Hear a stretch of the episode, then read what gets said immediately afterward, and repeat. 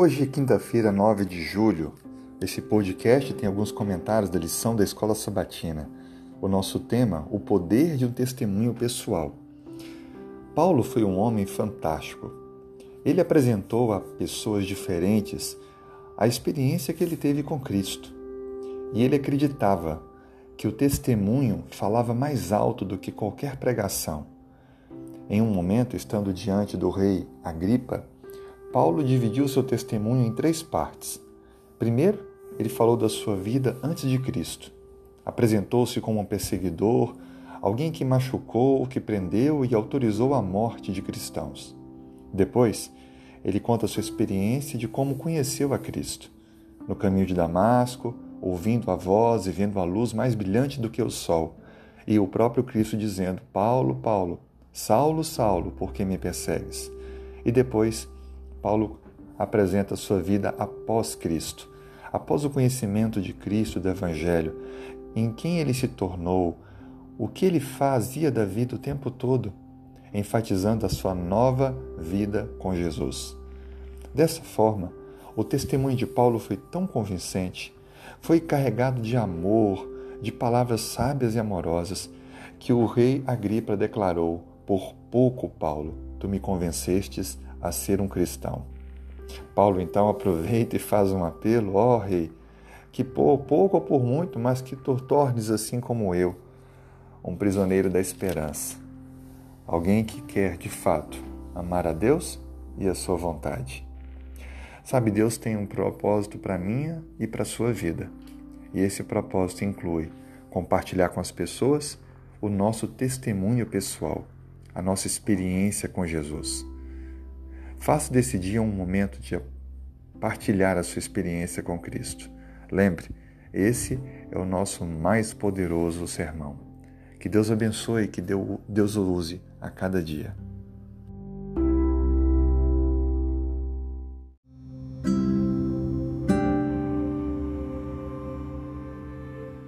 Quinta-feira, 9 de julho. Se puder, feche os olhos para orarmos juntos.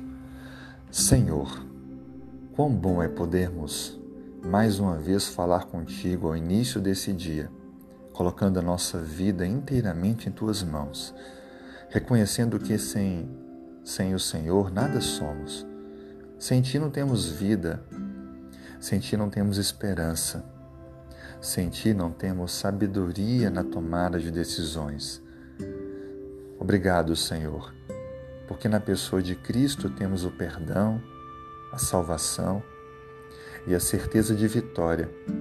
Mesmo quando as pessoas não acreditam em nós, mesmo quando a vida nos machuca, nos humilha, nós sabemos que em Cristo nós temos certeza de um novo amanhã, certeza de uma vida eterna.